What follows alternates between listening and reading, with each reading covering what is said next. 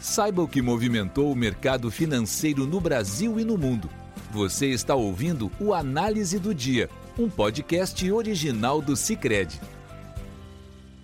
Olá, pessoal. Muito obrigado por acompanhar o podcast do Cicred. Aqui quem fala é Arthur Ongarato, da equipe de análise econômica. E vamos comentar os principais fatores que movimentaram o mercado aqui no Brasil e no mundo.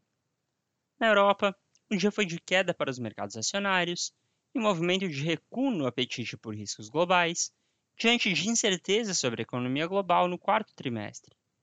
Na parte da manhã, as bolsas do continente chegaram a apresentar alta, diante de notícias de que o Banco Central da China vai intensificar o apoio à economia global e de que líderes do Senado americano fecharam acordo para evitar a paralisação do governo.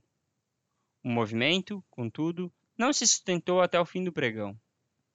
No campo de indicadores, segundo o Instituto GFK, a confiança no consumidor na Alemanha deve enfraquecer ainda mais em outubro, com consumidores preferindo poupar a gastar em um contexto macroeconômico desafiador. O índice que mede a confiança do consumidor na maior economia da Europa deve cair de menos 25,6 em setembro para menos 26,5 em outubro, pior do que os menos 25,5 previstos por analistas.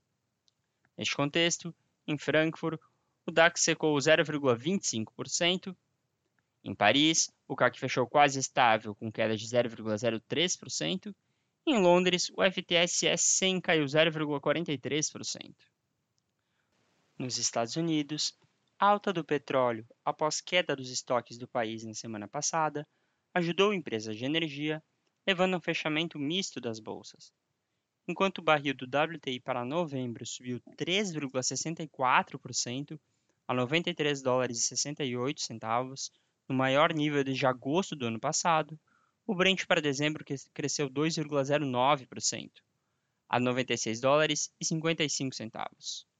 Pelo lado negativo, a alta da commodity causa preocupação quanto à inflação global, que, além da retórica de juros altos por mais tempo, manteve os retornos dos treasuries e o dólar em alta, enquanto investidores também acompanhavam o impasse que pode acarretar na paralisação do governo dos Estados Unidos.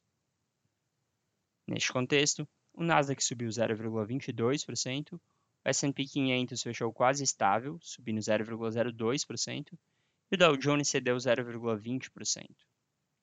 Já os juros de dívida do Tesouro Americano fecharam mistos, com os de prazo mais longo fechando em forte alta. Enquanto os juros da T-Note de 2 anos caíram a 5,13%, os da T-Note de 10 anos subiram a 4,61%, nos maiores níveis de, em 16 anos, e os do T-Bond de 30 anos foram a 4,72%, na máxima em 12 anos. O DXY, índice que compara o dólar com uma cesta de moedas estrangeiras, subiu 0,40%. No Brasil, em dia de destaque para o dólar forte no exterior, o Ibovespa conseguiu virar no final da tarde e subiu 0,12% a 114.327 pontos, interrompendo quatro sessões consecutivas de perda após ter chegado ontem ao menor patamar desde 5 de junho. A forte alta do petróleo embalou a Petrobras, que subiu mais de 3% e ajudou a manter o índice no azul. Além disso, seguem os receios em torno da situação fiscal, com a percepção de que o governo enfrentará grande dificuldade para cumprir os compromissos com relação ao equilíbrio das contas públicas. No câmbio, o dólar avançou 1,22%, retomando a barreira dos R$ 5,00, cotado a R$ 5,05. Já os juros tiveram nova sessão de estresse, com as taxas voltando a disparar, em uma tempestade perfeita de dólar, treasuries e petróleo em alta, no cenário externo, e de risco interno, com investidores atentos ao noticiário envolvendo a proposta do governo sobre o pagamento dos precatórios. As taxas dos contratos de depósito interfinanceiro, DI, para 2025 saltaram para 10,93% contra 10,79% ontem. Para 2027 saltaram para 11,04%, no maior patamar desde maio, contra 10,79% ontem. E para 2029 saltaram para 11,52% contra 11,36% ontem. Com isso, pessoal, encerramos nosso podcast de hoje. Obrigado por estarem nos ouvindo. Esperamos vocês amanhã. Você ouviu o Análise do Dia, um podcast original do Cicred. Até a próxima!